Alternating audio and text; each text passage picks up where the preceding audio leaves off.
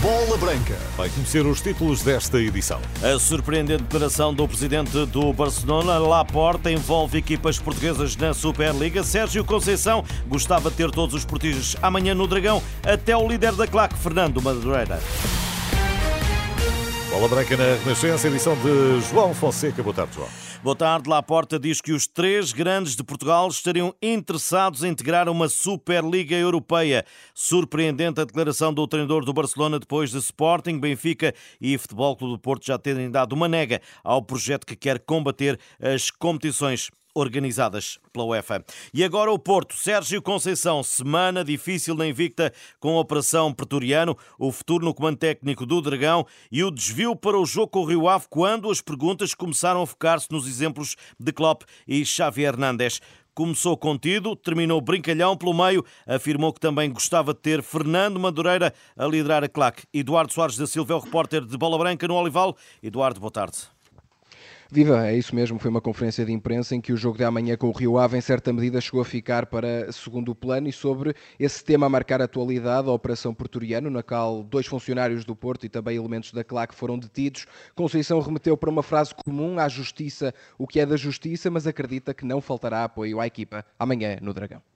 É verdade que o líder de, uma das claques um, poderá não estar uh, no jogo. Uh, nós queríamos que tivesse toda a gente, todas, todas as pessoas que amam o Futebol Clube Porto, para dar o seu, o seu contributo, no fundo, um, para puxarem da, melhor, da melhor forma pela equipa e cabe à equipa também um, ter um comportamento uh, que os, que os, que os que os sócios, adeptos e simpatizantes gostem para, para que uh, seja a equipa também a puxar, a puxar pelos adeptos. Isto é, é algo que, que, é normal e natural e eu espero que, que amanhã no, no Dragão, uh, espero não, tenho certeza que vai acontecer isso. Otávio foi o único reforço de janeiro no Futebol Clube do Porto e Conceição destaca a importância da contratação de um quarto central para o plantel após a lesão de Marcano e, curiosamente, nestes cálculos não mencionando a saída de David Carmo também neste mercado de janeiro. Desvalorizou ainda os rumores de saída no final da temporada e encara com alguma naturalidade que não lhe tenha sido oferecida para já a renovação de contrato antes das eleições do Porto marcadas para abril. Jogo do Porto amanhã com o Rio Ave no Estádio do Dragão a partir das 8h30 da noite. O árbitro é António Nobre, o VAR é Fábio Melo. Do Olival para Alcochete, o líder do campeonato tem deslocação difícil. A Famalicão em Alcochete falou Ruben Amorim quando, quando Redi vai ou não ao Minho, conferência de imprensa que foi acompanhada pelo repórter Pedro Castro Alves aqui em direto.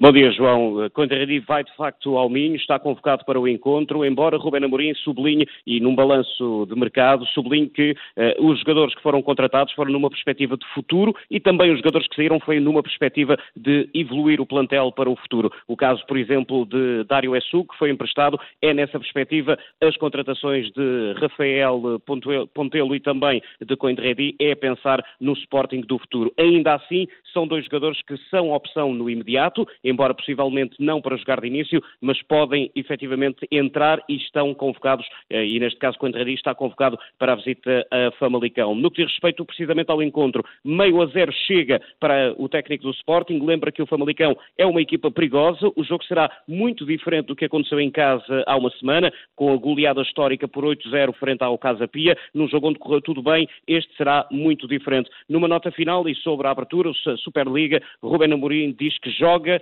onde o Sporting estiver inserido e na competição onde o Sporting estiver a jogar, não tem opinião sobre a competição e sobre jogar nela, tem sim a convicção de que joga onde o Sporting instituição quiser estar e na competição onde quiser jogar.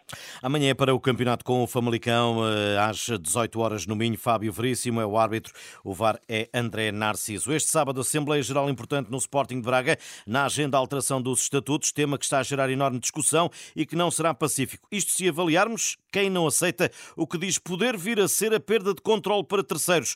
Carlos Oliveira, sócio e um dos apoiantes da página A Malta Alinha com o Braga não mexer na democratização do clube. Segundo, maioria do capital da SAD, esse é o ponto principal, tentar adquirir os 50 mais 1. E, e a posição atual da, da, atual direção vai precisamente no sentido oposto. E logicamente que aí surge uma divergência existe, e existe uma ruptura de, de, de perspectivas de forma de, de, gestão do clube.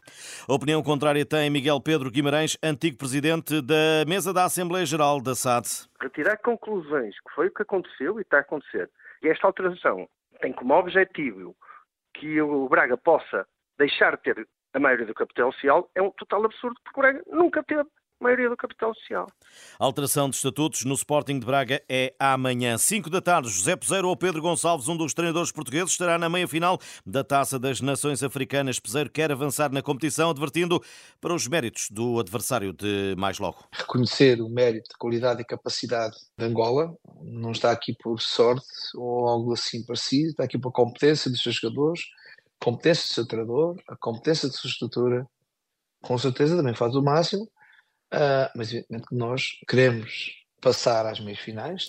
José Peseiro, os nigerianos já venceram a competição por três vezes. Os Palancas Negras nunca passaram desta fase dos quartos de final, mas a campanha tem sido excelente, reconhece o seu técnico e selecionador Pedro Gonçalves. A nossa motivação e predisposição para os jogos está elevadíssima, eh, altamente determinados para aquilo que, vai ser eh, o jogo, pelo que a nível de motivação, de espírito de equipa, eh, estamos extremamente sólidos e fortes. Nigéria e Angola hoje às 5 da tarde, Congo, Guiné-Conakry às 8 da noite, amanhã 17 horas, Mali, Costa do Marfim e 20 horas, 8 da noite, Cabo Verde, África do Sul. Futsal, Matosinhos, primeiro jogo com o Japão. Jorge Braz explica a escolha de um adversário que também fez parte do plano de preparação que levou ao título mundial em 2021 na Lituânia. O primeiro jogo... Uh já no estágio final, não é?